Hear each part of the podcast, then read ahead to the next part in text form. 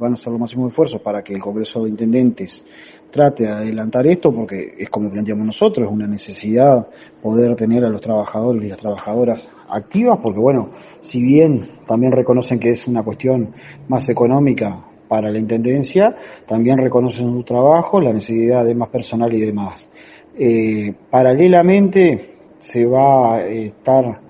jubilando gente ahora en estos meses eh, por parte de la Intendencia, donde ellos pretenden hacer un llamado con una franja de edad mayor para poder abarcar a más gente, porque bueno, entendiendo que en esta reforma jubilatoria también que se planteó,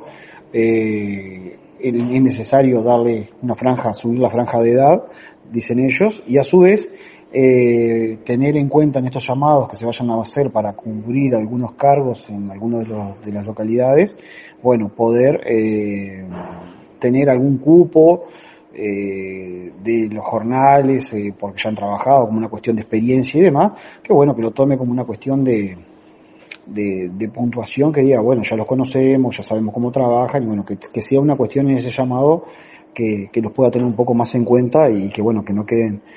queden por, por la nada, ¿verdad? Y bueno, lo otro fue tratar de articular eh, con INEFOP para ver el comité departamental y, y en cada lugar los, los, comités locales para ver qué es lo que se puede hacer con el tema de las capacitaciones, porque bueno, es real que no están funcionando mucho, bueno, la idea es poder ayudar a reconvertir a la gente.